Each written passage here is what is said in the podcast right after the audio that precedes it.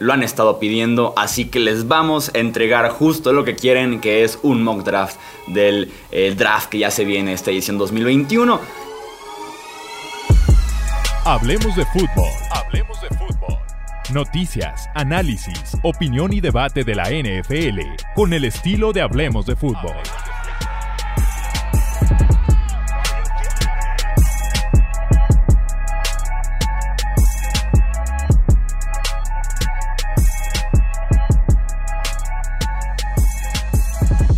No estoy solo, no quería venir aquí a hacer yo solamente las elecciones y dar mi opinión, sino quería hacer todo un ejercicio en el que pudiéramos estar aquí intercambiando puntos de vista, tener dos mentes realizando juntos este mock draft y por eso me acompaña Álvaro Rodríguez, que ya lo conocen de los podcasts, del canal de YouTube, del draft anterior. Álvaro, te mando un fuerte abrazo y bienvenido aquí al Twitch de Hablemos de Fútbol. ¿Qué tal, Jesús? Encantado de que me invites y venimos también a competir, ¿no? A que la gente nos diga quién es el mejor general manager de los dos, que al final aquí, aquí está la gracia. Yo quiero ganarte. Yo quiero que la gente diga, Álvaro es el mejor general manager de, Hablemos de Fútbol. buena suerte, buena suerte logrando eso, Álvaro. No, no lo creo en este mock draft. Este, y sí, al final vamos a poner la encuesta para que eh, pueda la gente votar y decirnos quién le pareció el mejor gerente general en este ejercicio.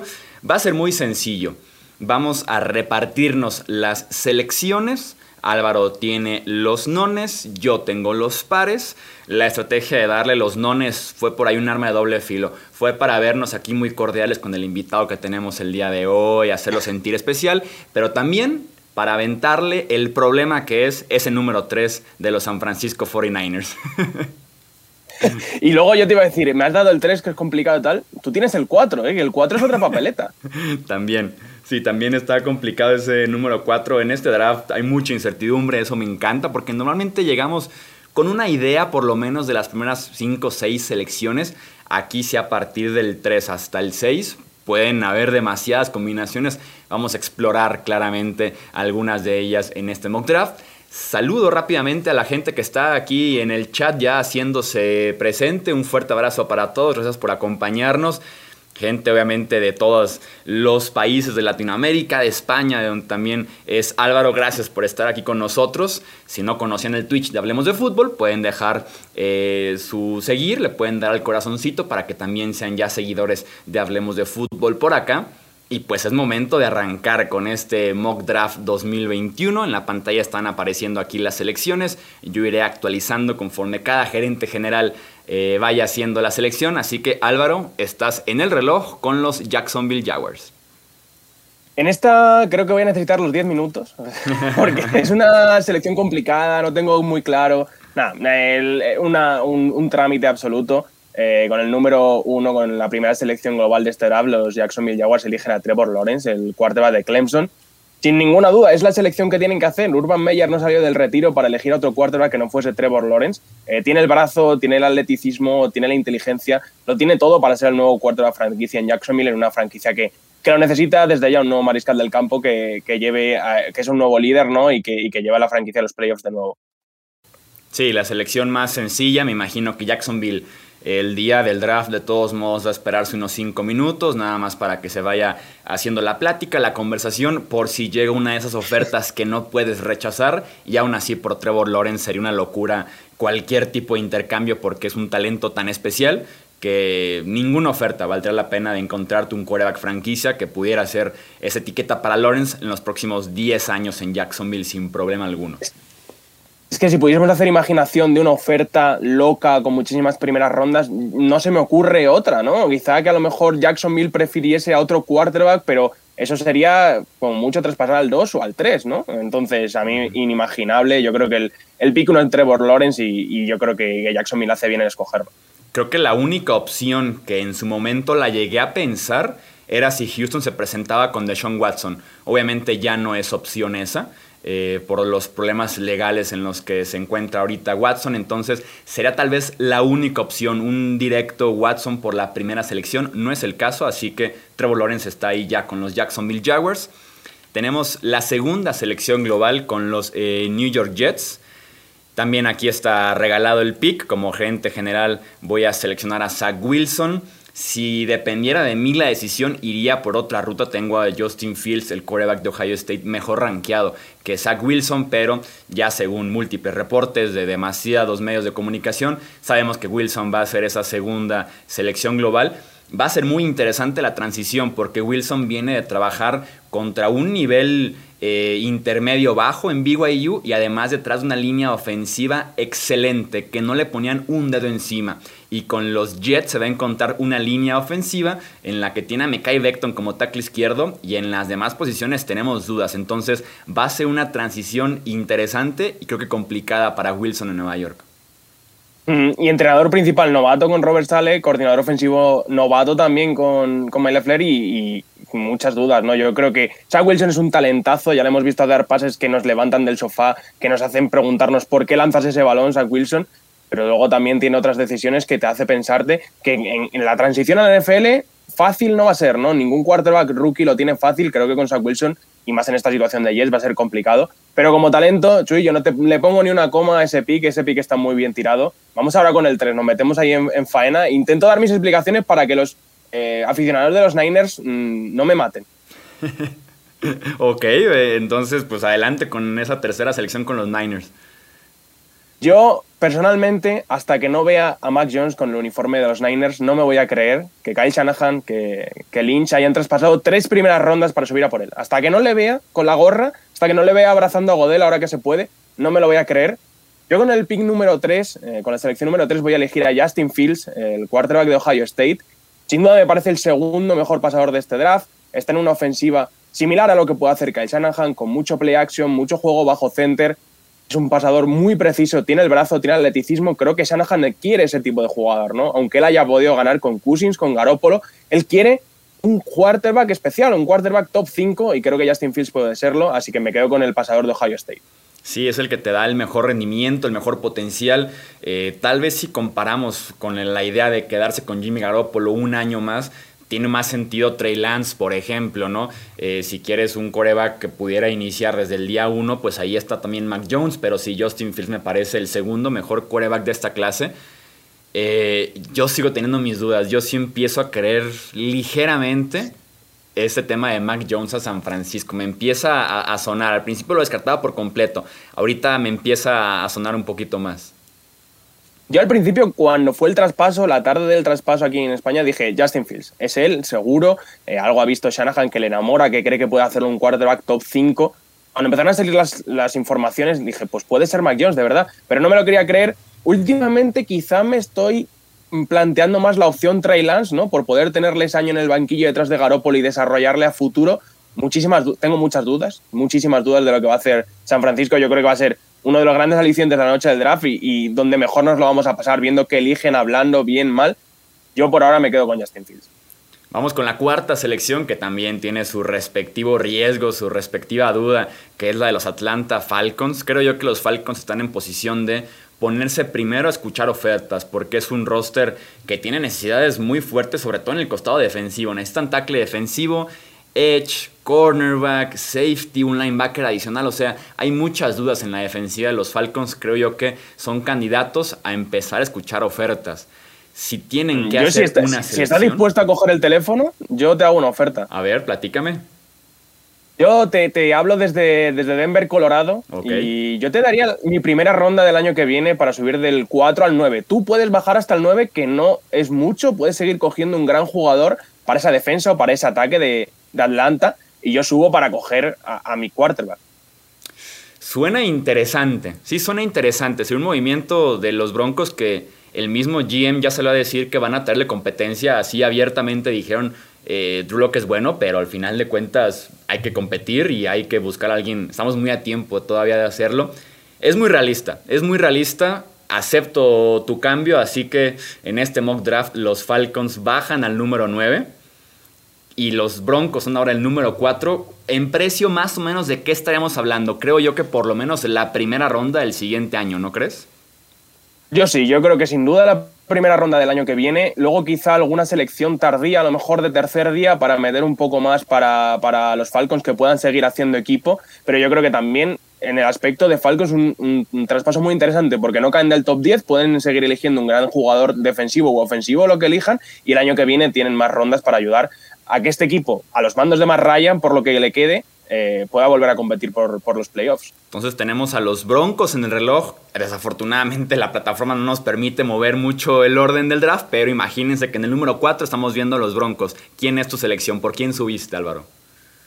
Pues mi selección es Trey Lance, eh, de North Dakota State, y aquí viene un poco la diferencia que hablábamos de jugador que quieres que empiece ya, jugador que, quieres tenerle un rato en el banquillo. Yo creo que, que Trey Lance es un, un con muchísima proyección, pero las dudas están ahí, solo 17 partidos como titular, contra competencia de bajo nivel en North Dakota State, muy pocos pases además en ese partido, en una ofensiva que era más, corría más que pasaba, ¿no? y le daba más carreras que pases a veces incluso, pero el talento está ahí, el atleticismo está ahí, el talento de brazo. Y creo que Denver le podemos dar un año más a Drew Locke, que se ponga las pilas, que tenga competencia, que le asuste lo que tiene detrás. Y si no sale, el año que viene quedarnos con Trey Lance y tener un, un quarterback asentado ahí para, empezar a llevar la, ofensiva de Denver. Sí, es un buen escenario para Trey Lance que sin duda alguna necesita algo de desarrollo. Ha jugado un partido en los últimos 18 meses, entonces le caería bien esperar detrás de Drew Locke. Yo no soy fan de Trey Lance y un prospecto como Lance pagar incluso por subir y una cuarta selección global no lo harían. Siento que tiene muchas deficiencias en la parte de la precisión,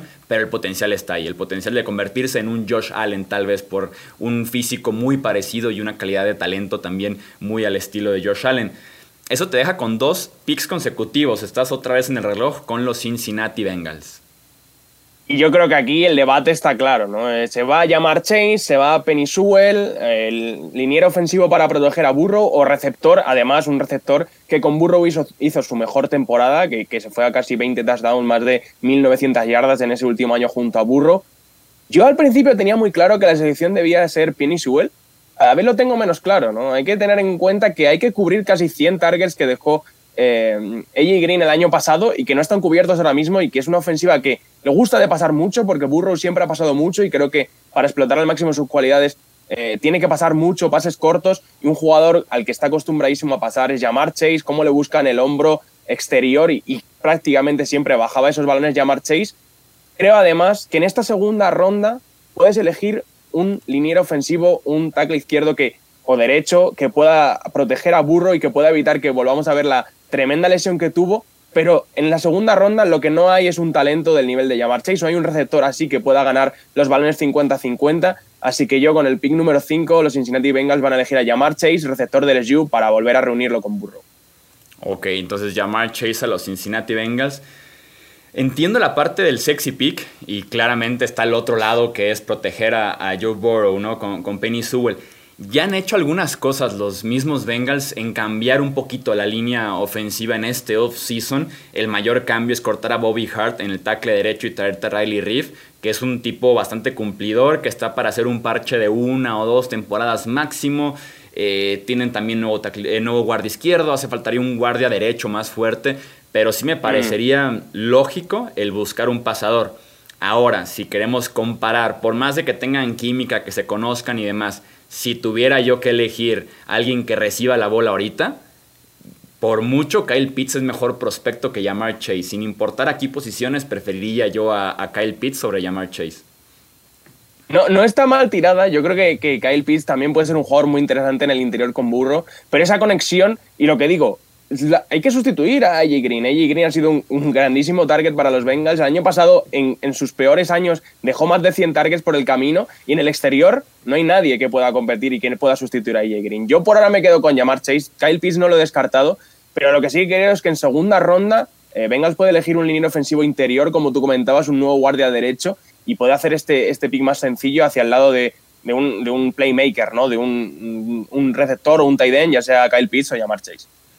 Eso deja a los Dolphins con la sexta selección global que le pertenece originalmente a los Philadelphia Eagles. Con el debate aquí es muy sencillo, ¿no? Entre Kyle Pitts, que lo acabamos de mencionar, para ayudar a Tua en el sentido de traerle otro hombre que reciba la bola, aunque no es necesidad absoluta la cerrada, pero Kyle Pitts no es una ala cerrada, no es un arma ofensiva. Y tienes a Penny Sewell, para proteger también a Tua, que es muy necesario esa línea ofensiva de los Dolphins, que fue de las peores la temporada pasada, que no sirvió mucho, por lo menos en el presente inmediato. eh, traerte a dos novatos para jugar de tackles eh, en esta línea. Es un debate muy interesante, pero comparando un poquito la calidad del talento, el cómo se posiciona el prospecto con el resto de su clase y además históricamente, yo me quedo con Kyle Pitts a la cerrada de Florida para quedarse en el estado y ser nueva arma de esta ofensiva de los Miami Dolphins. Me gusta mucho la conexión que puede hacer Kyle Pitts y, y Gesicki, ¿no? Los dos tight ends jugando mucho con dos tight ends sobre el campo, un poco al estilo Patriots, ¿no? Lo que siempre se ha hablado. Me gusta mucho lo que puede hacer. Creo que Kyle Pitts es una gran arma para Tua, que yo creo que sin duda es la mayor necesidad que tiene Dolphins ahora mismo. Darle armas para que Tua mejore, para que Tua se sienta más seguro. No hubiese descartado Penny Sewell tampoco, ¿no? Por, por los problemas de la línea y los problemas que trae Tua, yo creo, de su lesión anterior, ¿no? Y protegerle bien. Pero sin duda Kyle Pitts es un arma muy interesante para, para el juego medio de Tua, que ha sido al final en Alabama donde ha destacado así. Sí, es muy necesario también esa protección. Vamos dejándola a ver si en la segunda ronda les puede eh, caer otro tackle, sobre todo derecho, confiando en Austin Jackson, que recién es primera ronda. Vamos viendo qué pasa con Miami, pero va a ser un debate muy, muy interesante. Eh, el pick número 7 con los Detroit Lions lo tienes tú. Detroit Lions, eh, te voy a leer los tres receptores que ahora mismo tienen que ser o, están en disposición de ser titulares para los Lions son Bresat Perryman, Tyrell Williams y Quintet Cephus. Esos son los tres receptores que Detroit va a poner sobre el campo en la semana 1 tuviese, tendría que poner sobre el campo si no hubiese un draft.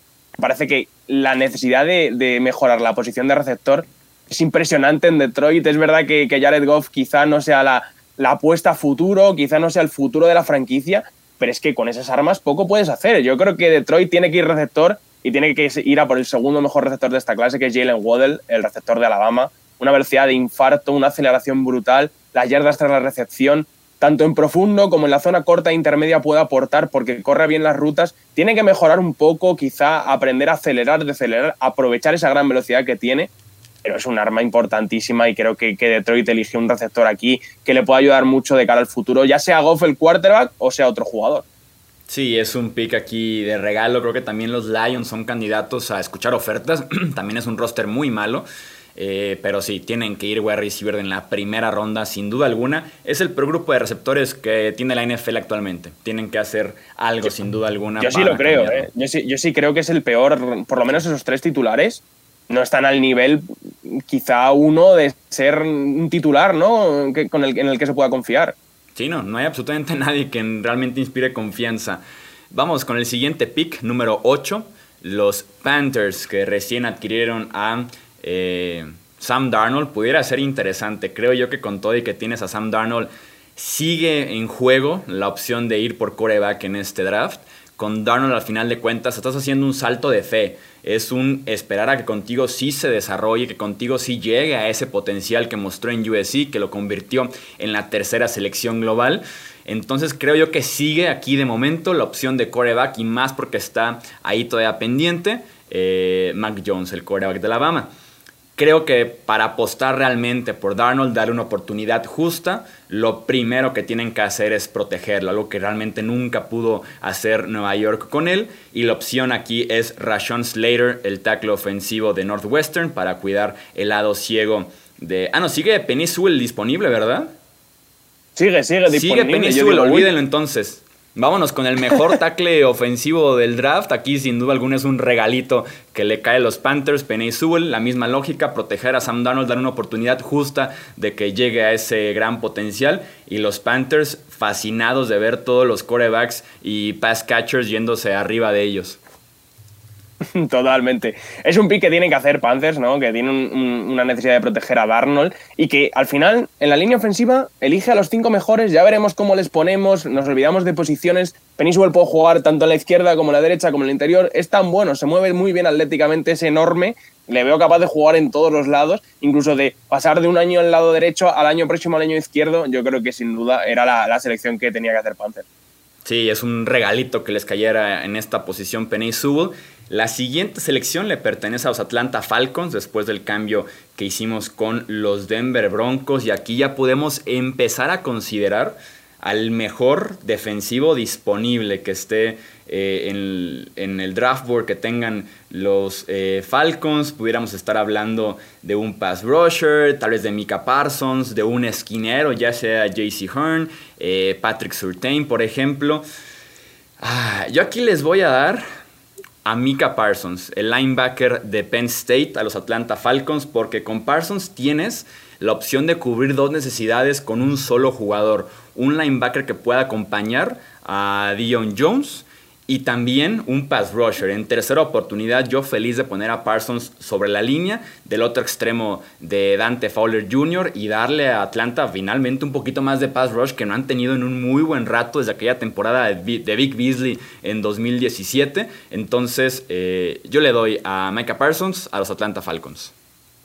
A mí me parece un buen pick, quizá un poco pronto, ¿no? Por la posición de linebacker, por los problemas fuera del campo de Parsons, pero la dupla de un Jones, Mika Parsons, eh, en, ese cuerpo de linebackers, quizá los dos linebackers más atléticos de la liga, o si no cerca, ¿no? Dos jugadores que se mueven muy bien lado a lado y es una buena pieza, ¿no? Para, para empezar esa reconstrucción de una defensa de Atlanta que para mí tiene muchas carencias, tiene muchas posiciones en las que podías haber ido y creo que, que Mika Parsons puede ser un gran líder de cara al futuro.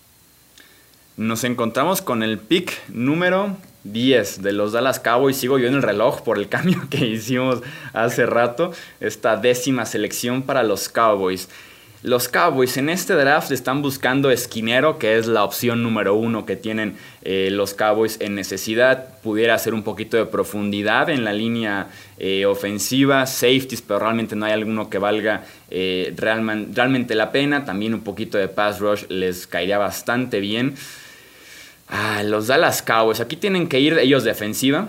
Claramente el regreso de Dak Prescott los deja en un mejor lugar la próxima temporada, pero la defensiva fue de las peores eh, en la NFL la campaña anterior. Ya hubo cambios en el staff de cocheo, hubo ciertos cambios también en el staff. Es momento de, eh, de traerles a un buen cornerback a estos Dallas Cowboys. Aquí la cosa es quién, el, de Alabama, el de Virginia Tech o el de South Carolina, ¿no? Surtain, Farley o JC Hearn. Parece que la selección pudiera estar entre Surtain y Horn, dejando que Farley y sus problemas de espalda baje un poquito en este draft. Yo les voy a dar a Patrick Surtain, el cornerback de Alabama, para hacer dupla con Trevon Dix, que ya estuvo jugando con los Cowboys también de la Universidad de Alabama. Les puedes poner en roles similares, viniendo un esquema muy parecido eh, de la universidad, eh, al que están jugando actualmente en la NFL con Dallas, así que Patrick Surtain es el nuevo jugador de los Dallas Cowboys. Me parece una buena selección, creo que es lo que tiene que hacer Dallas, quizá una de las que más se está hablando últimamente y una de las que más grabadas a fuego tenemos tatuadas, porque parece muy claro, ¿no? Cornerback de Alabama, volverse a reunir con, con Diggs. A mí me parece una buena dupla para unos Cowboys que necesitan sin duda otro cornerback al lado del, ex de Alabama, de, de Trevon Diggs. Platícame del número 11, los New York Giants. New York Giants está en una situación que este es el, este es el año clave eh, para Daniel Jones, ¿no? Si este año Daniel Jones no muestra que puede ser un gran quarterback, si no da ese salto que le pedimos, quizás sea hora de ir pensando en un sustituto para él en el siguiente draft, ¿no? Eh, es así, creo que, que, Daniel Jones ha tenido años buenos, muestra cosas buenas, muestra cosas malas también, tiene un problema de fumbles increíble, es uno de los jugadores que más balones pierde en, la posición de quarterback y creo que para eso hay una posición en la que, en la que Giants tiene que seguir mejorando. Ya invirtieron el año pasado un pick top 4 en la línea ofensiva y creo que este año pueden invertir otro pick cerca del top 10 yo me voy a quedar con Ration Slater, el, el liniero ofensivo de Northwestern. Y digo liniero ofensivo porque tiene la capacidad de, jugar en el lado derecho, donde tienen a, Matt Peart de la tercera ronda del año pasado, que ha tenido también cosas buenas y cosas malas, normal en un rookie. Pero también tiene la capacidad de jugar en el guardia derecho, donde ahora mismo no tienen a nadie, tienen un hueco enorme en esa posición. Y creo que es una de las posiciones a mejorar. Tienen que asentar esa línea ofensiva, proteger a Daniel Jones, evitar que se lleve golpes, evitar que pierda balones y ya, ya se gastaron el, dinero, la pasta en Kenny Goladay, ¿no? Me da mucha pena dejarle la opción a nuestros rivales, los Eagles, de, draftear a Devonta Smith, pero creo que lo que tiene que hacer eh, Giants para mejorar a Daniel Jones, para darle ese último año, esa última oportunidad para demostrar que puede ser un quarterback top 10 y sobre todo también para ayudar a Saquon Barkley, eh, es eh, draftear un liniero ofensivo que pueda jugar tanto dentro como fuera y Rashan Slater ya no solo por la necesidad, sino por el valor, me parece uno de los 10 mejores jugadores de este draft. Sí, es un pick muy inteligente. Como dices, tú te puedes jugar de tackle derecho, donde está entre Matt Peart y regresa Nate Solder, que por ahí reajustó su contrato para poderse quedar bueno, una de esas mover a Andrew Thomas y tal vez intentarlo con Slater otra vez como tackle izquierdo novato. Entonces hay combinaciones. Lo importante es sumarle a esa línea ofensiva y darle lo mismo que con lo que decíamos con Sam Darnold, darle ahora a Daniel Jones una oportunidad justa, sobre todo con la línea, porque el resto de la ofensiva ya está ahí. Y teniendo talentos como pudiera ser el de Kenny Golladay, el de Sterling Shepard, el regreso Saquon Barkley, eh, Ivan Ingram, Kyle Rudolph, que ese potencial ofensivo se te caiga por una mala línea ofensiva, da mucho coraje siendo cualquier franquicia. Ya tienen su receptor número uno grande al que lanzarle los balones y te los baje. Eh, tienen de vuelta su running back estrella de, de, la competición. Y es lo que tú dices. En la línea ofensiva hay que poner a los cinco mejores jugadores. Ya veremos cómo les movemos, pero no podemos dejar otro año que Daniel Jones sufra la presión, además tanto como le afecta, ¿no? Que yo creo que bajo presión es un quarterback que se cae mucho, que es verdad que algunas veces sale corriendo y, genera 80 yardas, pero otras veces lanza intercepciones, pierde muchos balones. Creo que en un año, en último año, en un año clave para Daniel Jones hay que darle una línea ofensiva que le proteja y que, y que le dé, como tú decías, una opción justa. Sí, completamente. Un pick muy inteligente. Vamos con los Philadelphia Eagles. Lo mencionabas un poquito ahí con tu selección de los Giants. Es cederle prácticamente a Devonta Smith. También tenemos aquí un grupo de wide receivers lamentable de los 3, 5 peores que tenemos actualmente en la liga. Así que Devonta Smith para hacer ahí dupla con Jalen Rigor para eh, los wide receivers jóvenes que te pueden estirar el campo, que te convierte en ganancias cortas, en ganancias de 40, 50 yardas y poder apoyar a Jalen Hurts ¿no? en su primera gran oportunidad de liderar a esta franquicia un wide receiver completo, con muchas dudas claramente de tamaño, sobre todo ahora que ya conocemos sus 166 libras, que claramente son preocupantes, pero Devonta Smith es un jugador. Puede no ser el más físico, el más alto, el más pesado, pero es un buen jugador. Y basta con ver una serie ofensiva de Alabama la temporada pasada y lo vas a ver dos, tres recepciones de todo tipo por todo el campo y tal vez hasta el touchdown en esa serie. Entonces es especial Devonta Smith a Filadelfia. Es un pick que iba, yo tenía claro que iba a suceder en cuando te lo he dejado disponible, pero creo que es verdad que, que el, el, NFC este ya vimos el año pasado como Dallas seleccionó a CD Lamb, un poco porque lo necesitaba, también un poco por fastidiar a sus rivales ¿no? de Filadelfia. No, es, no descartaría que llegado el día del draft viésemos cosas de esas también, porque parece que el NFC este pasa todos los años, pero yo creo que, que con la selección de, de Giants era más lógica, ¿no? La de Roshan Slater y la selección de Eagles también es lógica ir a por Devonta Smith, porque además no es solo que el cuerpo de receptor sea malo, que sea muy mejorable, sino que es un tipo de receptor que no tienen, ¿no? que no es Jalen Regor, que es más un receptor profundo. Devonta Smith se maneja en la zona corta, intermedia, separándose rápido, y eso le va a ayudar mucho a, Jalen Hart. Así es, tenemos entonces el siguiente pick, que es el número 13 con los Chargers de Los Ángeles.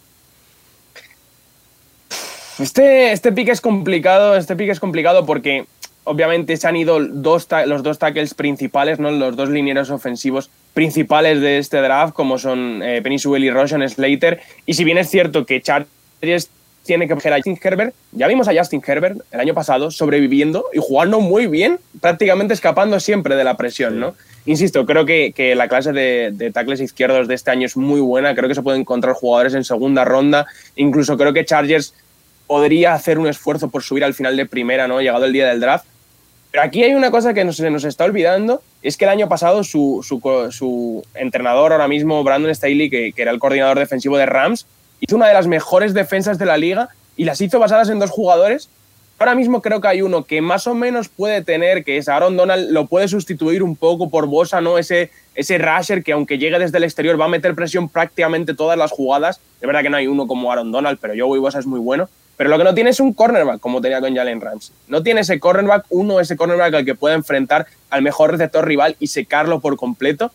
Y aquí vamos a ir a por JC Corn, el cornerback de South Carolina. Eh, creo que Staley necesita ese tipo de cornerback para poner su defensiva y poner esta defensiva de, Chargers al máximo nivel. Y Horn es un jugador que me encanta, ultra competitivo, puede defender a cualquiera, de Kyle Pitts a Laia Moore en este draft, puede defenderlos a todos al hombre y yo creo que podría llegar a, tener ese rol de Jalen Ramsey de receptor, de cornerback número uno que cierre a un receptor por completo.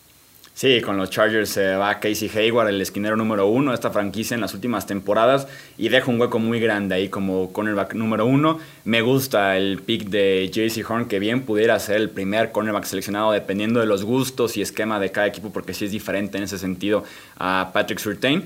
Un pick muy seguro con JC Horn y darle, como dices tú, una nueva arma a Brandon Staley, el nuevo head coach de los Chargers.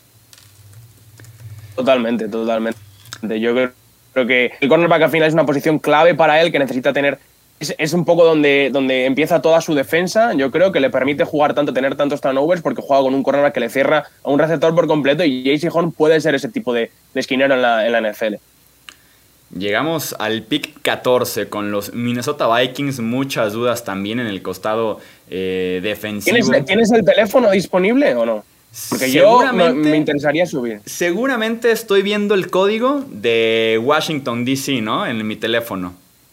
Tienes, tienes una llamada desde la capital, desde Washington. Eh, yo creo que, sabemos todos a por quién tiene que subir Washington y, el pick 14 ya ha caído suficiente, ¿no? Eh, ya no estamos hablando de un movimiento de desesperación total, de dar dos, tres primeras rondas, sino que ahora sería algo más accesible, accesible para, para el equipo de Washington. Así que yo estoy dispuesto a, darte mi, segunda ronda de este año si, me permite subir del 19 al 14.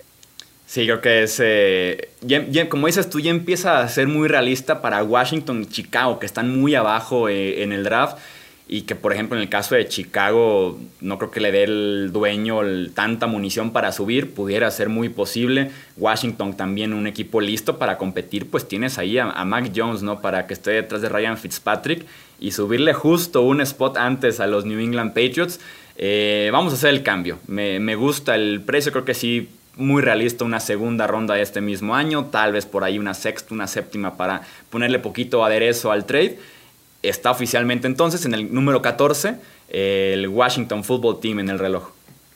Pues con la selección número 14, el Washington Football Team elige a Mac Jones, eh, quarterback de Alabama. Como tú comentabas, lo necesitaba. Fitzpatrick es un parche para, una, para este año. Nos encanta Fitzpatrick, es uno de los jugadores más divertidos.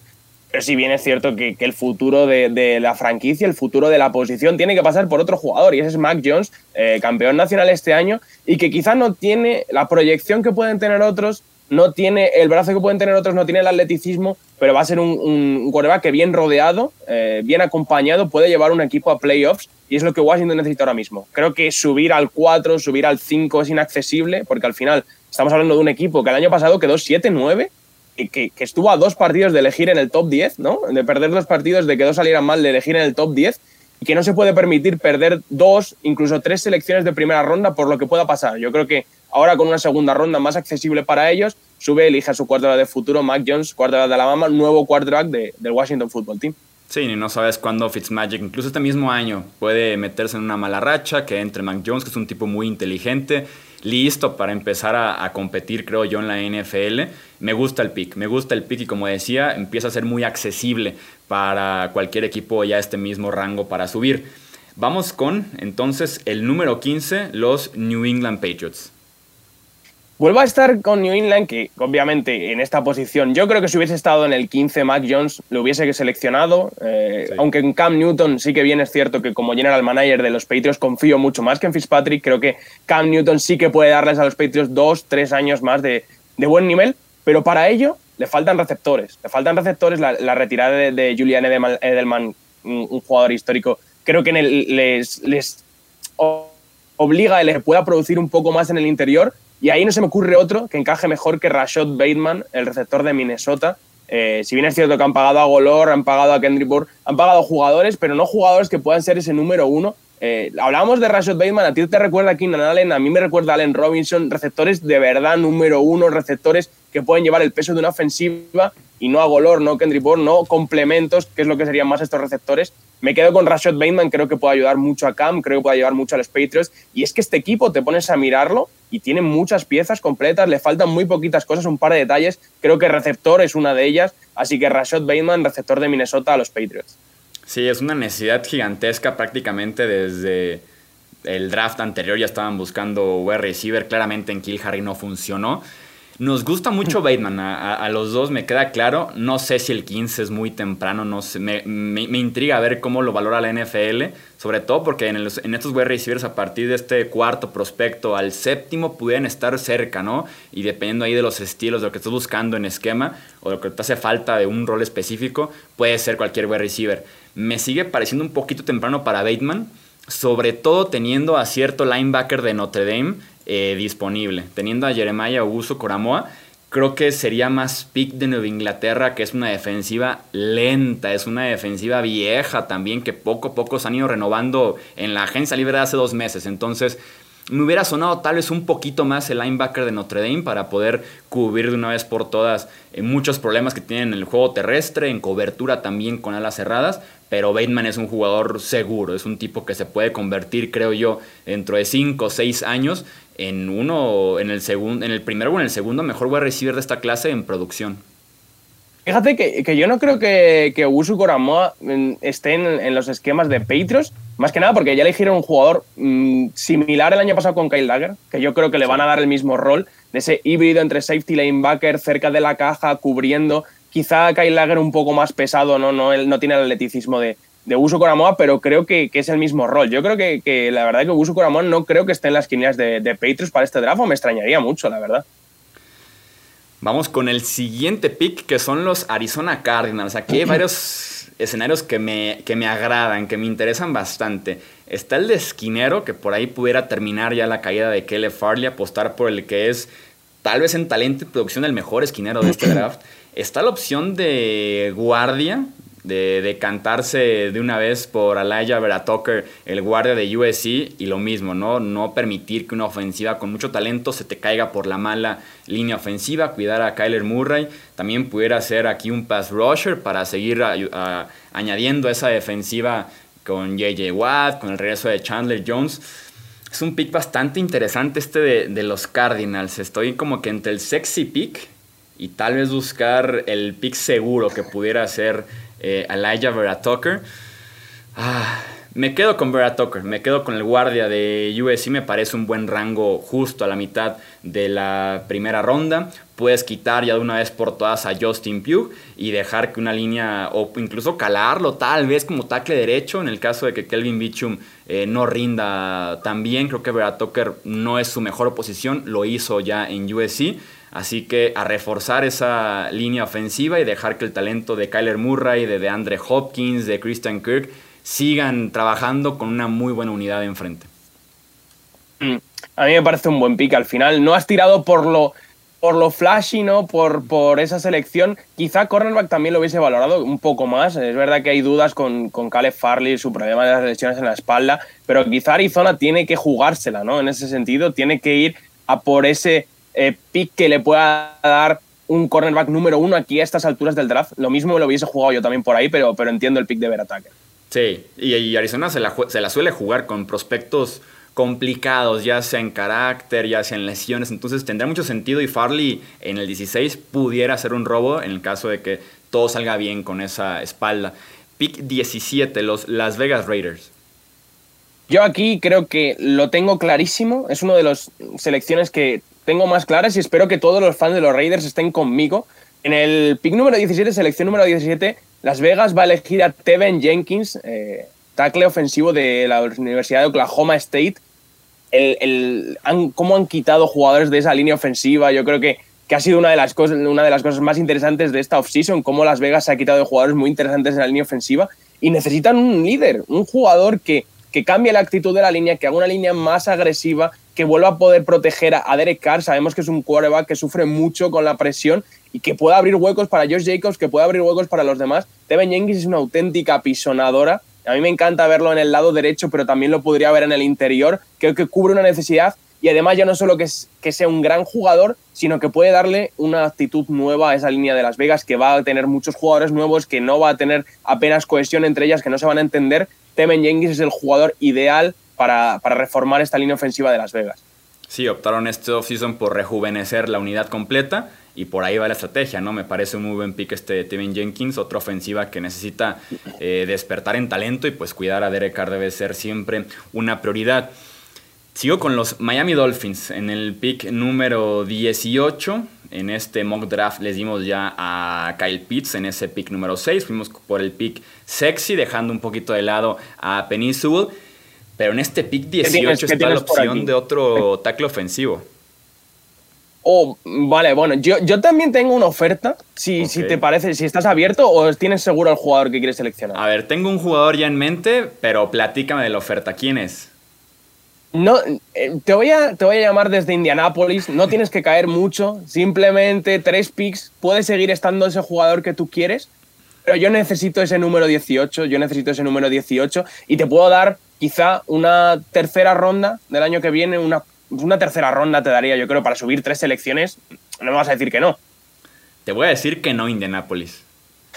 Sí, te voy a decir que no, Indianapolis. ¿Sabes por qué? Porque entiendo que quieres un jugador. Porque vamos a elegir al mismo jugador, ¿no? Pero también pudiera ser mi tackle izquierdo que estoy viendo ahorita aquí en la pantalla. ¿Por quién quieres subir que no me rechazas la oferta? ¿Quién no te lo puedo decir, pues no te lo puedo decir porque vas a decir que no, si no. Pero ¿por quién? O sea, ya te dije que no, pero ¿por quién subirías? Yo tengo que subir, quería subir por Christian Darris. Sí, sí, sí, no. Tackle ofensivo de, Virginia Tech. sí, no este último tackle ofensivo, por lo menos de calibre primera ronda en la primera parte, eh, va, a ser un, va a ser valioso.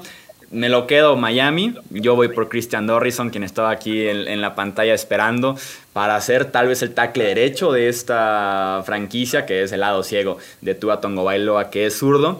Entiendo que los Colts están necesitados de ese último tackle, porque se fue Anthony Castonzo, pero también la necesidad es muy grande y cedérselo a que pudiera ser tu rival tal vez en una ronda de comodines, una ronda divisional no me parece tan buena decisión. Mejor hazte del último tackle ofensivo, posición que ya ignoraste en el número 6 y protege a Tua. Mm. Yo sobre todo también me interesaba por el siguiente, tienes Minnesota, ¿no? que también creo que es un equipo candidato, tanto Bears, yo creo que eran los tres, Miami, Bears, eh, Minnesota, candidatos a coger el liniero ofensivo y tenía que intentarlo. Eh, Chuy, tenía que intentarlo, subir a por ese último gran eh, tackle izquierdo para, para cubrir el lado izquierdo de, de Carson Wentz. Sí, ese, rango va a ser muy interesante hablando de tackles ofensivos. Muy, muy interesante ese, rango. Eh, sigo con los Minnesota Vikings. También hubiera sido una muy buena opción ir por tackle ofensivo aquí. Lo necesitan los Vikings de una vez por todas. Llevan años siendo de las peores líneas eh, ofensivas. No tienen tackle izquierdo actualmente. El tackle derecho Brian O'Neill sigue en un desarrollo. Entonces, lástima que se le va aquí a Vikings. Pero lo que sí pueden hacer los Vikings es hacerse del mejor pass rusher que tiene este draft. Ya perdieron el año pasado en, un cambio a Nick Ngakwe. Eh, perdieron en Daniel Hunter por lesión la temporada pasada completa, una lesión que incluso empieza a haber ciertos rumores de que si regresa o no a jugar a la NFL Así que más vale traerte al mejor pass rusher y aquí va a ser por gusto. Puede ser o Pay o Jalen Phillips o puede ser Jason Owell, el, pass rusher de Penn State. Yo me quedo con Pay, el edge de Michigan para meterle presión a los corebacks que tienes en esta eh, división, empezando por Aaron Rodgers, el rival a vencer cada año. Entonces yo voy con Pay para dárselos a los Minnesota Vikings en este pick 19. Me gusta, me gusta. Creo que es la opción quizá más segura, ¿no? En cuanto a los, a los pass la menos arriesgada, la, más arriesgada sería Jalen Phillips, pero me gusta también esta selección a los, a los Vikings que consiguen bajar, consiguen eh, una segunda selección, ¿no? De, de, este año, el año que viene, y aparte se pueden llevar al mejor pass de la clase, o sea que yo creo que buen movimiento claro para, para Vikings que también con, con esa subida de Washington era lo que tenía que hacer. Sí, como dices tú, seguro, para no jugártela con las lesiones y el retiro de Jalen Phillips y con las cero capturas de Jason Owen. Entonces, vamos con Pay. La siguiente selección en este mock draft. Ah, estoy otra vez yo con los Chicago Bears en el número 20. ok. Los este, Bears. Este, esta a mí me parece una de las selecciones más difíciles de toda la primera ronda, ¿eh? Está brava. Sí, sí está brava. Eh, necesitan coreback, ya están todos fuera de rango. Línea ofensiva, wide receiver, pensando tal vez en una salida de Allen Robinson o incluso con Allen Robinson ahí también buscar un wide receiver. Creo yo que aquí termina la caída de Caleb Farley. Aquí termina la caída del cornerback de Virginia Tech para tomar el lugar de eh, Kyle Fuller, quien ya juega para los Denver Broncos, que fue una muy buena apuesta y que también viene de la Universidad de Keller Farley, de Virginia Tech. Entonces, Yo le doy a Chicago un nuevo cornerback número uno para poder eh, competir en esa división contra Davante Adams, contra Justin Jefferson, es más que necesario, así que aquí termina Kelly Farley tu caída. A mí no me parece mal. Yo creo que a partir del 20 es donde vamos a empezar a ver salir a Caleb Farley, porque lo que tú dices, el talento es demasiado como para dejarlo caer mucho más. Yo creo que, esa sería la mejor definición. Hay mucho talento en Caleb Farley, las lesiones son preocupantes, ¿no?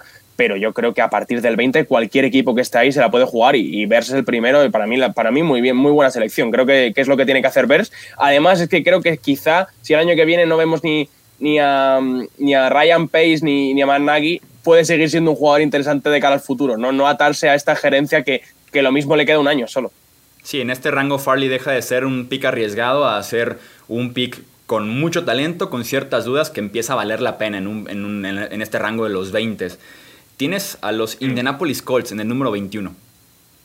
Pues con todas mis cartas sobre la mesa ya sabías que tenía que subir a por un, un tackle izquierdo eh, voy a intentar, yo si fuese esta situación intentaría traspasar hacia atrás, intentaría, pero creo que la necesidad de tackle izquierdo es demasiado grande. Creo que igual que hemos hablado que no es justo darle en el último año a Daniel Jones una línea mala, ¿no? Y que, y que le pueda perjudicar en ese sentido. No creo que sea justo tampoco traspasar por Carson Wentz, pensar que va a ser tu, tu opción de futuro, e intentar convertirle en el gran quarterback que fue en esa temporada y no darle un, jugador que le proteja al lado ciego, ¿no? Creo que eso no, no es justo para él, creo que no tiene mucho sentido si, si al final acaba siendo así. Así que yo por aquí me voy a ir a por un jugador que no estamos viendo en muchas quinielas de primera ronda, pero creo que sin duda es uno de los jugadores más seguros, ese jugador que puedes poner desde el minuto uno a sustituir a, Anthony Canstonzo tras su retirada, que es Liam Eikenberg, el mm. tackle izquierdo de, de Notre Dame, muy fluido técnicamente, uno de los jugadores más versados técnicamente, le colocas junto a Quentin Nelson y formas un lado izquierdo de la línea prácticamente impenetrable, vamos a darle tiempo a Carson Wentz, vamos a evitarle que le llegue la presión y vamos a intentar convertirle en un gran cuarta que por eso hemos traspasado por él.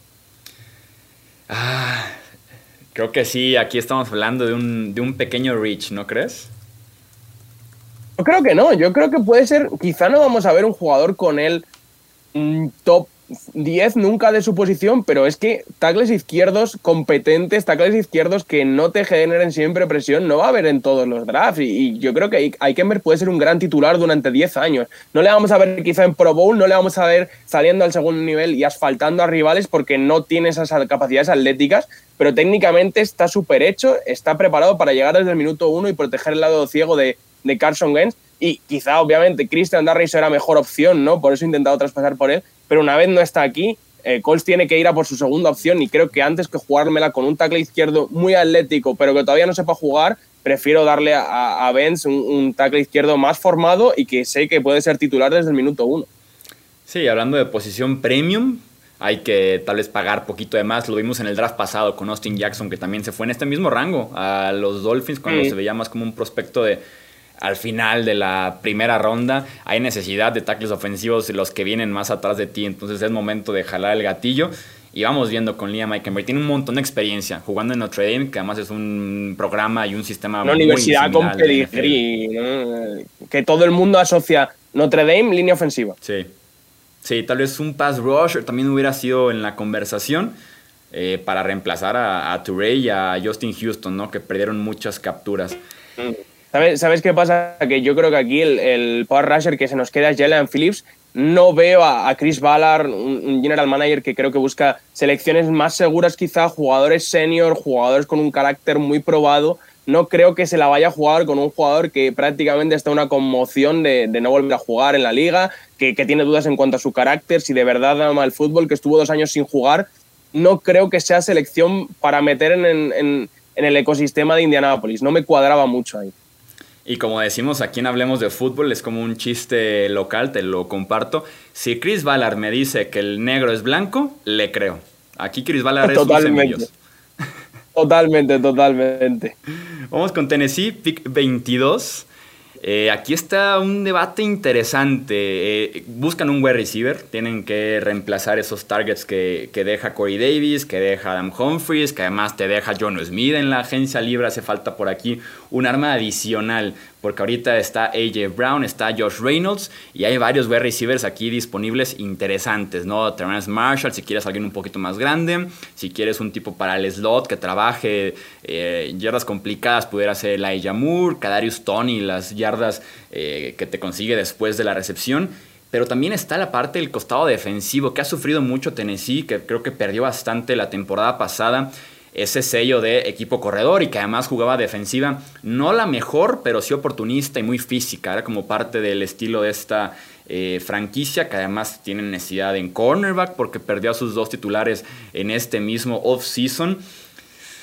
Yo le voy a dar a los Titans un liniero defensivo que te puede ayudar a detener el juego por tierra, que además te puede dar pass rush y que es una universidad que hemos visto ya bastante con estos Tennessee Titans, que es la misma universidad de Rashan Evans, es la misma universidad de Derrick Henry. Les voy a dar a Christian Barmore, el tackle de nariz, el, tackle, el defensive tackle de la Universidad de Alabama. Un tipo completo, un tipo que te domina, el mejor eh, liniero defensivo interior de esta clase. Y vamos a confiar en que es una clase profunda tanto de wide receivers como de cornerbacks. Me gusta, Quizá no es la selección que, hubiese hecho yo para Titans, pero sí que me parece una, selección muy de Titans, ¿no? Vamos a hacer que este front seven sea uno de los mejores de la competición. Quizá puede eso tapar un poco más la secundaria, ¿no? Christian Barmore al lado de Simmons, eh, al lado de Nico Otri del fichaje, con Big Beasley en el exterior, con Harold Landry, con Rashon Evans. Creo que es un front seven que da mucho miedo para Titans, ¿no? Y aunque no es lo que hubiese hecho yo, quizá, eh, sí que lo entiendo completamente. Y aparte es la identidad de Mike Vrabel, entonces hay que apostar por esa línea defensiva. Yo el que dice que no ha podido ser reemplazado incluso con Simmons ahí presente, entonces sí hay muchas opciones porque Tennessee tiene necesidades fuertes en este draft por una agencia libre en la que perdió mucho más de lo que sumó. Eh, pero sí, vamos mm. por Barmore, que les da también muy buen valor. Viéndolo en el draft board, pudiera ser de los mejores disponibles en un, en un top 50 o en un top 100. Eh, vamos con los Jets en el pick 23. Yo este lo tengo muy claro eh, y creo que es un jugador que, que a Sale, a Robert Sale, su nuevo entrenador, le puede encantar. Si que Newsom, segundo, el cornerback de, de, de Northwestern. Si ves el, el death chart de los Jets, prácticamente no hay nadie en secundaria aparte de Brice Hall, un cornerback que draftaron el año pasado, si no me equivoco, en quinta ronda, que venía una lesión muy complicada y que acabó la temporada muy bien, pero nunca sabes cuándo va a volver a bajar el nivel. Fuera de él, no hay nada más. Eh, en, esa posición de cornerback. Creo que tiene una carencia enorme. Y aunque me hubiese gustado quizá un línea ofensiva para ayudar a, Zach Wilson, quizá un, receptor o una cosa así, algo más para ayudar a nuestro nuevo quarterback, creo que no hay tanto talento aquí como el que consigues con Greg Newsom. Para mí, el segundo mejor eh, cornerback de esta clase, inteligente en zona, fluido para defender al hombre. Su único problema que se lesionó, que se, que se lesionó mucho, ¿no? Pero si consigue paliar eso en la NFL, creo que, que va a ser uno de los robos del draft Greg Newsom y que además eh, cumple o cierra una necesidad enorme de los Jets porque el cuerpo de, de, de cornerback de los Jets es, es muy malo. ¿eh? Sí, sí, totalmente. Hubo una semana en diciembre, la temporada pasada, que todos los cornerbacks de los Jets eran undrafted. Así de malo fue el roster de los Jets en esa posición la campaña pasada. Greg Newsom está para llegar y ser ahí el número uno en cuanto se desarrolle por completo. Totalmente, y creo que en una defensiva, ¿no? Quizá con muchos conceptos zonales, creo que, que puede eh, brillar ahí porque es muy inteligente, salta muy bien a por el balón y consigue, le falta conseguir esa intercepción, ¿no? Que sí que tiene muchos pases defendidos más que intercepciones, pero la inteligencia está ahí, la velocidad está ahí, creo que además se puede manejar muy bien también en, defensiva al hombre, creo que, que sale, le va a encantar, va a ser un jugador que le encanta. Tenemos a los Pittsburgh Steelers en el pick número 24. ¿Vas a elegir running back aquí o no? Definitivamente no. Vamos aquí a calmarle un poquito los ánimos a los aficionados de los Steelers que quieren running back. Decirles que no es una buena inversión, que nunca lo pidan, que no lo hagan. Eh, vamos a pensar en la línea ofensiva. Si bien por ahí hay talento importante todavía en la posición, en el costado defensivo, esa defensiva se puede mantener, sigue siendo de las mejores de la NFL, no hay que moverle mucho. Línea ofensiva debe ser la selección. Tackle izquierdo será lo ideal. Ya no hay ninguno que realmente tenga una calificación de primera ronda como un prospecto medianamente seguro para darnos una buena protección de Big Ben en su última temporada. Pero quien sí está es Landon Dickerson, el, centro de la Universidad de Alabama. Voy a ir picks de Alabama eh, consecutivos aquí. Ha tenido muchísimas dudas por el tema de las lesiones. Cuatro años, cuatro lesiones en Florida State y también en Alabama. Parece que ya está recuperado de este último desgarre de ligamento cruzado de la rodilla. Y Landon Dickerson te da un titular inmediato en esa línea ofensiva para cubrir el lugar que deja Pouncy. Vamos a irnos con el pick tal vez feo, que es la posición de centro, pero muy, muy útil y muy necesario con los Steelers. Quizá un poco pronto por lo que tú comentabas, igual por las dudas que tiene con las lesiones, como comentabas, cuatro lesiones que, en las que se pierde la temporada, dos en el ligamento cruzado, una en la rodilla y otra en, el tobillo, son muchas, ¿no? Pero sin duda es un jugador que cuando está sobre el campo, yo si, si no tuviésemos en cuenta lesiones, creo que sería un, un pick top 15, eh, contando, teniendo en cuenta que la posición es muy valorada eh, pero sin duda uno de los 10 mejores jugadores, yo creo, de los 15 mejores jugadores de esta promoción. ¿no? Cuando está en el campo es dominante, es enorme, se mueve muy bien, es un líder al final de la línea, es el, jefe, marca todo, marca las asignaciones, enseña los blitz, hace todo en la línea y, yo creo que es una buena selección. Quizá un poco pronto, las dudas de las lesiones puede salir muy bien o muy mal, pero creo que Steelers lo necesita, sobre todo lo necesita más que un running back. ¿Qué tienes con la posición número 25 los Jacksonville Jaguars? Yo insisto en que Jacksonville es un equipo que me parece que tiene un gran futuro, pero creo que a dos años. No creo que Jacksonville sea capaz de competir este año. Me encantaría verle con Trevor Lawrence al máximo nivel, pero creo que todavía le quedan muchas piezas. Así que directamente me voy a ir a por el mejor jugador disponible. Ya veré dónde le coloco, pero sin duda va a ser un arma para esta defensa que es Jeremiah Busu Coramoa, eh, linebacker safety de Notre Dame, que no me explico cómo ha ido hasta aquí, hasta el pick 25. Para mí es un talentazo top 10 de este draft y yo le voy a elegir, le voy a emparejar con Miles Jack y vamos a formar una de las mejores parejas de linebacker, safety, lo que sea, pero uno de los mejores defensivos de, la competición, sumando piezas a esa defensa, que insisto, creo que Jaguar se tiene que centrar más en mejor jugador disponible antes que intentar cerrar posiciones, porque creo que el año que viene no, yo creo que de cara al siguiente año es donde van a empezar a competir y sumar estos grandes jugadores en el pick 25 creo que, es algo positivo para ellos. Sí, aquí con Jaguars es sumar talento, es un roster que viene a ser el peor de, de la NFL tendrías una pareja de linebackers sumamente interesante con Miles Jack, con pasado linebacker running back, y Jeremiah Uso mm. con pasado linebacker safety. Aunque en Jacksonville sí me lo imaginaría más como safety, que es lo que necesitan. Yo incluso, si no estuviera aquí Ogusu, piensas ya en ir por Trevor Merrick. Sí, totalmente. Era otro de los jugadores que tenía, pero igual quizá el talento de Uso no lo encuentras en el 25 en otros drafts, ¿no? Vamos a elegir ese jugador, ya veremos dónde le ponemos, le colocaremos al lado de, Miles Jack en ciertas jugadas, le colocaremos de safety en otras, un jugador que se puede mover por todo el campo, que puede cubrir distintos roles y que va a ayudar mucho a, que esta defensa de los Jaguars por fin eh, eh, empiece a mejorar, ¿no? Tres selecciones, eh, dos selecciones el año pasado, una en esta, una este año en primera ronda de defensiva, esperemos que, que mejore la unidad.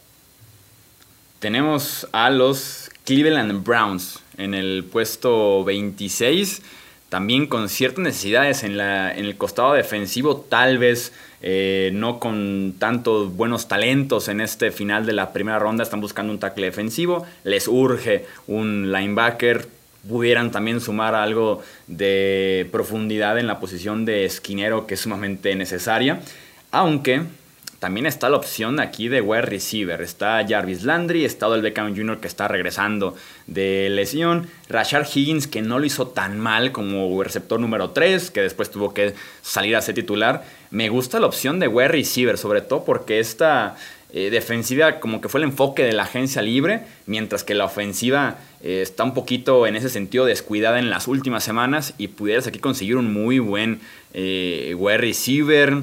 También está la opción de sumar tal vez un pass rusher con todo y que ya tienes a Clowney. Un cornerback, ¿no? Al lado de Denzel Ward. ¿Mande? Un cornerback al lado de Denzel Ward también puede ser otra. Vamos, es una opción que vería con, con Cleveland. El problema aquí es una Sante Samuel en el puesto 26. Me brinco un poquito. ¿A ti te brincaría este rango para Sante Samuel? ¿Sabes qué pasa? Que mm, tienes razón que me de, mm, quizá un poco pronto, pero creo que también Cleveland es un equipo que este año ya lo hemos visto, pick 26 y a mí está a un buen cornerback 2, un buen cornerback que pueda aprovechar eh, que Denzel Ward va a ir con el receptor número uno rival de, de tener una grandísima defensiva. Yo creo que este es el año de Cleveland para competir y que quizá tiene que sacrificar un poco mejor jugador ¿no? en comparación con posición. Eh, igual que con Jaguars hablábamos, elige mejor jugador porque este año seguramente no, vas no vayas a estar compitiendo. Con Cleveland lo vería un poco al contrario. No sé si estás de acuerdo conmigo. Vamos a cerrar esa posición, vamos a tener ese cornerback 2 y vamos a formar una defensiva eh, muy, muy temerosa. Y que también en cornerback 2 tienen a, a, Greedy Williams volviendo de lesión, no jugó la temporada pasada, pudiera ser por ahí. Una lesión de nervio del cuello, además, complicada de recuperar. Sí, sí, sí, Troy Hill que regresa, que perdón, que llega de la agencia libre de los Rams. Vamos a darles a Sante Samuel Jr. Sí estoy de acuerdo, es temprano para Sante Samuel, como que me deja ahí un poquito incómodo. Otro pass rusher creo que pudiera también servir en esta defensiva, aunque ya tienes a Clown y a Miles Garrett.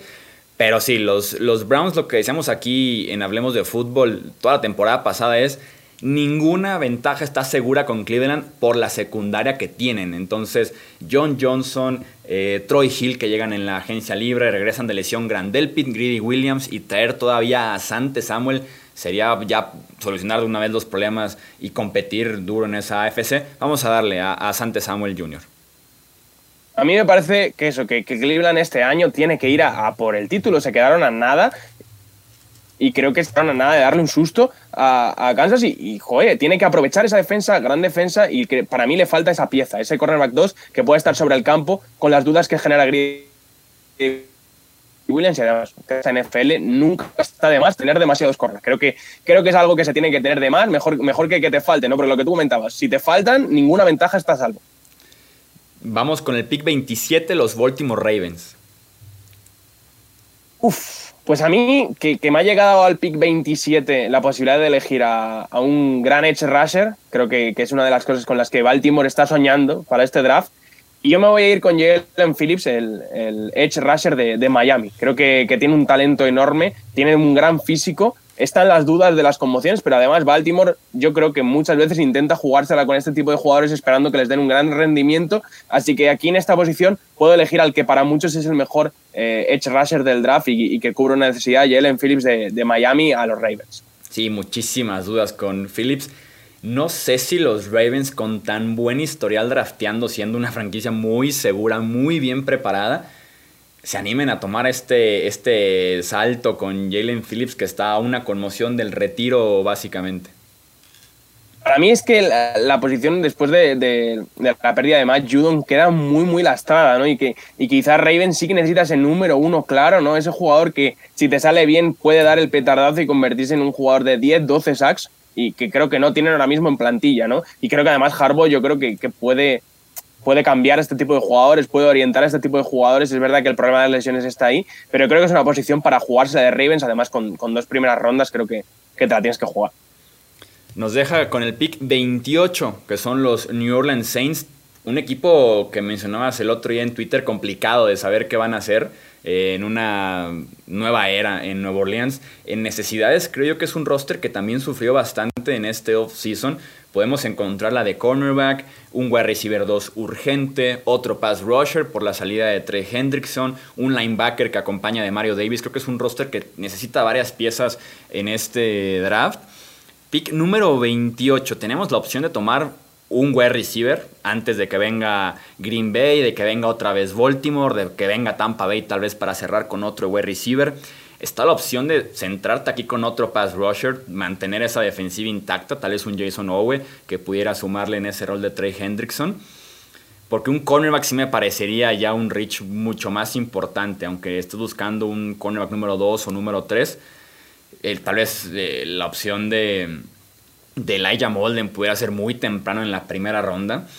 Voy a darles yo un wide receiver que acompañe a Michael Thomas, sea el que sea el coreback, sea Tyson Hill, sea James Winston, se necesita claramente un wide receiver 2 para dejar a Trequan Smith en el puesto de wide receiver 3. También perdiste a Jared Cook, perdiste ciertos targets en ese sentido de la posición de ala cerrada. Voy a darles por tamaño a Terraz Marshall Jr., el wide receiver de LSU. Me la pensaría con Kadarius Tony, que para Sean Payton sería un arma ofensiva muy interesante pero por tamaño, para darles otro wide receiver que juegue junto a Michael Thomas de ese mismo estilo, voy con Terraz Marshall Jr. para los New Orleans Saints. Me gusta, me gusta. Creo que quizá, bueno, Saints no suele elegir muchos jugadores del LSU, ¿no? Eh, de ahí la universidad cercana a ellos. Pero, pero es un jugador que me encaja bastante en Saints. Además, yo creo que, que Saints es uno de los equipos más raros del draft porque no sé cómo lo van a orientar. Estoy convencido que quieren competir este año, pero quizá estaría bien buscar ya y opciones ¿no? de cara a, próximos años, a, ver si Winston es su quarterback, Tyson Hill es su quarterback. Yo no lo tengo nada claro. Yo, yo creo que, que, este año mm, Sainz se puede pegar un gran batacazo. Sí, sí, yo también lo creo. Y también veo muy posible, yo sí creo los comentarios de Sean Payton del coreback por comité. Me puedo imaginar perfectamente que en cuanto estén adentro de la yarda 20, de la yarda 10, entra Tyson Hill o incluso ciertos paquetes con James Winston una serie completa o dos, tres jugadas. Entonces creo que si es muy real el coreback por comité, más vale que estén bien rodeados y que tengan realmente un plan para hacerlo. Totalmente. Eh, Packers. Sí. ¿Qué te parece Najee Harris? Sería ver arder el mundo entero. nos matarían, nos matarían los fans de, los Packers. No, yo creo que Green Bay tiene que darle un receptor a Rodgers. Green Bay tiene que buscar que este último año de Rodgers o que los últimos años que le queden de Rodgers sea con un compañero más fiable de Davante Adams. Y yo creo que lo que le falta y lo que le lleva faltando mucho tiempo es que están usando a Davante Adams en un rol de ganar yardas tras la recepción cuando se le está se le puede usar para otras cosas, ¿no? Y que le estás perdiendo y que, y que le estás llevándose golpes en el medio del campo cuando no debería un gran receptor como es Davante Adams.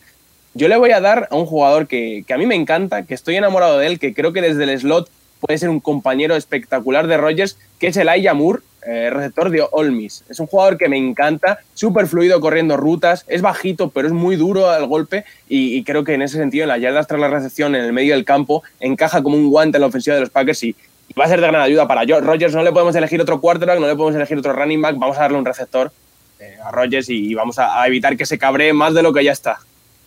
Sí, completamente. Y creo que se encaja muy bien el Elijah Moore ahí en el slot de Green Bay. Dejas por fuera a Allen Lazard y a Davante Adams. Y ya de una vez por todas sacas a Marqués Valdez Scanling del campo en general, porque es donde debería estar en la lateral, ahí sentado. Me gusta, me gusta el Elijah Moore. No sé si aquí era opción ya pensar en el tercer mejor linebacker de esta clase, de esta clase, perdón, sea Saban Collins, mm. sea Jamin Davis. Creo que los Packers tienen una necesidad muy fuerte de linebacker y una postura parecida a lo que mencionábamos con Cleveland. Si estás a un solo jugador de poder dar ese siguiente paso, que para ellos sería el mm. Super Bowl, ve por él, aunque sea un Rich como pudiera ser Saban Collins. El problema con Saban Collins es que pesó con, en torno a unas 270 libras, más cerca de un peso de edge rusher que de linebacker ya, ¿no? Ya jugó pesando 260 muy grande, se movía bastante bien para ese peso, pero creo que con 270 es que algún equipo le ha dicho, no, mejor, creo que creemos que encajas mejor en el exterior, ¿no? Porque al final lo leía en un artículo el otro día, no sé cuántos equipos pueden ver a Seven Collins cubriendo en espacio a Christian McCaffrey, a Tariq Cohen, ¿no? Creo que, es una posición muy complicada la de linebackers este, en, en esta liga contra los jugadores a los que tienen que defender y creo que, que Saban Collins le están orientando más hacia, hacia el Russell y, en cuanto al tercer receptor, al tercer linebacker, perdón, Jamin Davis es otro jugador con mucha proyección, pero quizá no está listo para el primer año y lo que necesitamos son jugadores que aporten ya y que, que hagan esta ofensiva una mucho más temible y que vuelvan a llevar a Rogers al nivel MVP. ¿Estás listo para ver al primer running back? a ver, sorpréndeme. Y va a ser sorpresa, va a ser sorpresa. Con el pick número 30 de los Buffalo Bills, que también están buscando cornerback, están buscando el interior de esa línea defensiva, también agregarle un pass rusher que sería muy interesante porque hace falta. Jerry Hughes hace viejo, Mario Addison realmente no es un pass rusher para que te esté ganando constantemente, está ella Peneza, pero juega tal vez un poquito más en el interior.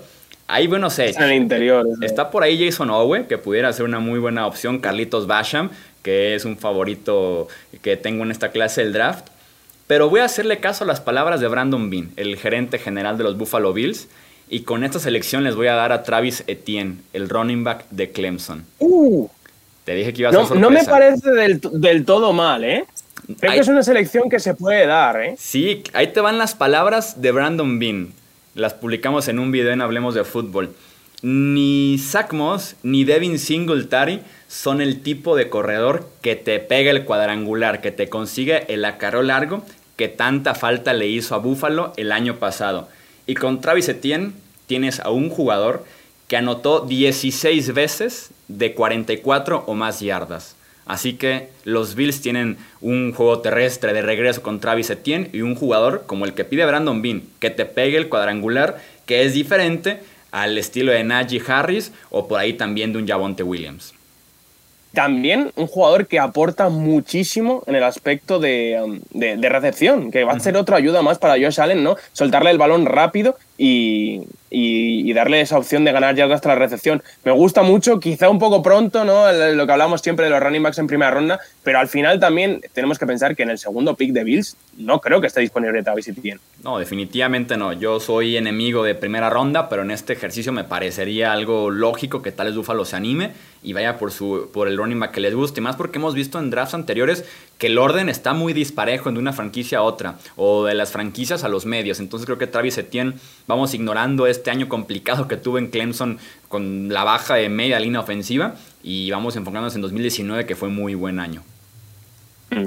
Eh, Ravens eh, en el reloj, eh, con esta, bueno, el traspaso de, con, con, Chiefs, con Orlando Brown. ¿A ti, qué, te pareció? Yo creo que es un, trade en el que ganan los dos, que, es raro de ver.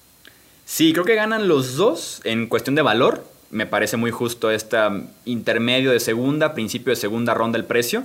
Mi único detalle sería por qué cambiarlo al rival que te vas a encontrar en playoffs constantemente. Sería mi única duda. Totalmente. Totalmente, es, es, y es una duda legítima, yo creo, ¿no? Al final, el Ravens tiene un techo ahí con Mahomes que tiene que superar si quiere llegar a la Super Bowl y darle protección cuando es lo que necesitas. Y también sí que es verdad que, quizá le hubiese buscado otro equipo aunque recibiese, aunque recibiese menos. muchas veces tienes que dárselo a un equipo de, de la conferencia contraria aunque recibas menos, yo creo. Sí, exactamente pienso eso. Poquito menos, recibe poquito menos, pero no se lo mandes al equipo con el que has estado en contrato en temporada regular, en postemporada y que por los rosters y por los quarterbacks pueden ser rivales 10 años en la americana y va a estar ahí Orlando Brown seguramente. Mm. Eh, Pick 31 de Baltimore Ravens, eh, esta selección que eligen. Yo voy a elegir al liniero ofensivo de Alabama, Alex Leatherwood. Eh, hemos visto, bueno, hay que, hay que sustituir a, Orlando Brown, aunque se está diciendo ahora que, que, parece bastante claro el fichaje de Alejandro Villanueva, ¿no? En cuanto acabe el draft, ¿no? Para que no cuente en esa fórmula de los pick compensatorios, pero creo que también eh, tiene una necesidad muy importante Baltimore en el interior de la línea y para mí eh, Leatherwood encaja más como guardia, ¿no? Como guardia derecho en ese interior de la línea donde ya jugó en 2019 en Alabama. Encaja a la perfección, es ese jugador también agresivo para ese juego de carrera eh, de gap de, Baltimore y me gusta mucho. Hay que mejorar la línea, tiene que seguir funcionando ese ataque terrestre, tiene que seguir protegiendo a Lamar Jackson y creo que línea es una de las principales necesidades. Me quedo con las ganas de haber elegido un receptor quizá mm, quería un receptor más grande, lo que fuese un sustituto más de, de Boykin, más que, más que otro jugador más parecido a quizás Sammy Watkins o Marquise Brown, receptores más pequeños, no ese receptor grande. Se me fue Terras Marshall Jr., me quedo con las ganas de elegir receptor, pero vamos a seguir mejorando en lo que somos buenos, ¿no? Somos buenos corriendo, vamos a seguir mejorando la línea, vamos a hacer de esta línea una de las mejores de la liga y yo creo que Ravens lleva un par de años eh, desde la retirada de Yanda necesitando un jugador en el interior, un líder en el interior, un gran guardia y, creo que Leatherwood lo puede ser. Sí, es parte de la identidad que perdió Baltimore la temporada pasada, creo yo. una buena línea mm. ofensiva. Y así como era prioridad, y lo decía Eric de Costa, la opción de wide receiver, lo decía John Harbaugh, también era mejorar el pass protection, que era un, algo que en, lo que tuvieron muchos problemas la temporada pasada. Me parece un buen pick para, para Baltimore. Tal vez no el que esperaban con el excelente wide receiver o hasta un trade por uno, pero al final de cuentas es sumar en, en ambos líneas ofensiva y defensiva, que será muy al estilo de Baltimore. Mm, estilo Baltimore, estilo trincheras, mejoramos, tenemos a, un gran rusher como es Phillips, tenemos a un gran guardia, ataque de derecho también puede jugar, si no al final no se acaba fichando a Villanueva, y es lo que, lo que digo, que es verdad, hay que mejorar en lo que ya somos buenos, y yo creo que en las dos derrotas de Baltimore en playoffs se vio que se vieron superados en la línea, lo que tú decías, la identidad que falta en el interior, eh, y creo que, que Leatherwood puede ser un jugador que arregle eso, no es un pick flashing, no es ese receptor que necesitan, pero no había otro que, tuviese el perfil que necesita Baltimore, un perfil más grande. Yo creo que el último que quedaba era Terras Marshall. Y el siguiente, que para mí es Nico Collins, el receptor de Michigan, sí que para mí hubiese sido muy pronto para un jugador que no jugó en 2020 y que en 2019, cuando estuvo sobre el campo, tampoco demostró ser un grandísimo receptor. Cerramos la primera ronda con este pick 32 de los actuales campeones de la NFL, los Tampa Bay Buccaneers. Yo aquí tengo en mente tres opciones pudiera ser wide receiver para sumar a esa ofensiva. Está todavía en duda el regreso de Antonio Brown, lo que los deja con Mike Evans, con Chris Godwin y como tercer wide receiver Scotty Miller, que puede ser bueno, pero no sé si en ese rol tan importante de tercer wide receiver. Pudiera ser la opción de pass rusher, está todavía por ahí Jason Owe. Jason Pierre-Paul está en su último año eh, ya de contrato, va a cumplir 33 años en esta temporada. O pudiera ser también tackle defensivo está Levi Onguzurike. Eh, Ndamu Kong Su, el mismo caso, un año de contrato, supera ya los 30 años, así que seguir sumándole aparte esa línea defensiva que te acaba de ganar el Super Bowl hace dos meses, ¿no? Sería una muy buena estrategia, en mi opinión. Aquí la cosa es quién es ese mejor prospecto, ¿no? Si Levi, Onguzurike en el interior, si Jason Owe, o tal vez hacer ese pequeño reach por el siguiente wide receiver, tal vez un Kadarius Tony que le dé una, una dimensión diferente a esa ofensiva, sería muy interesante. Creo que los Bucks son una gerencia muy inteligente, que están dispuestos a draftear a futuro, a eh, imaginarse ciertos paquetes tal vez para la posición eh, en, su, en, su, temporada de novato y ya después verlo eh, más adelante. Yo le daría a Jason Owe, el pass rusher de Penn State, lo decíamos, el mejor pass rusher en la historia del draft con cero capturas de coreback en su última temporada en college y que te imagines un, un paquete de NASCAR con Jason Pierre-Paul, con Shaquille Barrett, con Owe en el campo al mismo tiempo y cuando Pierre-Paul seguramente se marche la próxima temporada tienes ahí ya listo al reemplazo, desarrollado, que es lo que le hace falta a Jason Owe y apostar por esa línea defensiva que con presión te ganó la final de conferencia y con presión te ganó el Super Bowl. Es un poco lo que hablamos, muchas veces hay que cerrar necesidades, es obvio, pero también hay que ser mejor en lo que ya eras, ¿no? Es un poco el tema de Baltimore, lo que yo comentaba. Si somos buenos corriendo, vamos a seguir siendo mejor, vamos a seguir mejorando la línea. Nunca está de más seguir seleccionando jugadores en las dos trincheras. Y creo que Jason Owe es un perfil atlético de primera ronda. Y, si, le llega a Bugs, es, un equipo que, que lo debe elegir. Y no me extrañaría para nada que se fuese antes. Sí, tiene ese potencial. Creo que también los pass rushers aplican esta clase del draft. El, no sabemos muy bien el orden. Creo que va a ser aquí por gustos. Qué tanto le den el peso a la producción con Owe, qué tanto le den el peso a la, lesión de Jalen Phillips, a Pay, que no es tan espectacular tal vez. Entonces aquí sí va a ser por gustos y lo que cada franquicia necesite para determinar el orden en el que se van a ir estos pass rushers. Sí, sí, sí. Eh, yo creo que, está claro quién necesitas, ¿no? Igual lo que tú comentabas. Podemos, tenemos a Jason Pierre-Paul, podemos darle un año más, podemos eh, foguearle, podemos hacerle que, que, aprenda movimientos, que es lo que le falta. El talento físico está ahí. El año que viene nos ahorramos a Jason Pierre-Paul y le podemos tener desde el minuto uno eh, produciendo y atacando el quarterback. Recuerden que estaremos completamente en vivo en la noche del draft, en la primera ronda. Eh, vamos a estar transmitiendo en el canal de YouTube, el principal, el oficial de Hablemos de Fútbol, toda la primera ronda, reaccionando a los picks, a los intercambios y claro, analizando cada una de las selecciones. También, también tendremos regalos, entonces los esperamos ese jueves 29 de abril, completamente en vivo, el draft en Hablemos de Fútbol. Ahí también va a estar Álvaro, así que si lo quieren escuchar con todo lo que sabe del draft, ahí lo pueden sin duda alguna estar escuchando y también estar opinando en el chat en vivo. Álvaro, muchísimas gracias por estar aquí en este ejercicio del mock draft. Ah, muchísimas gracias Jesús por invitarme, muchísimas gracias a todos los que nos escucháis, os esperamos en el draft, no, no quiero que falte ninguno, vamos a estar ahí comentando, vamos a estar hablando los, los mejores picks, los peores, reaccionando, explicando jugadores que seguramente salgan y que, y que no hemos tocado tanto. Así que os esperamos a todos en, en la noche del draft, en el, en el directo de Hablemos de Fútbol. Sí, va a ser una noche muy, muy interesante. Ya quiero ver las reacciones que tendremos seguramente con ciertos picks. Así que los vemos por allá el jueves 29 de abril. Inicia a las 7 de la noche. Eh, hora del centro de México, que ya es la madrugada para Álvaro, pero va a estar ahí al pie del cañón con mucho sueño, pero también con mucho conocimiento que compartir en esta primera ronda del draft. Nuevamente, gracias también a los que estuvieron aquí presentes en este ejercicio en Twitch y también los que lo están viendo resubido en YouTube o también escuchando en formato de podcast. Yo soy Jesús Sánchez, hasta la próxima. Gracias por escuchar el podcast de Hablemos de Fútbol. Para más, no olvides seguirnos en redes sociales y visitar hablemosdefutbol.com.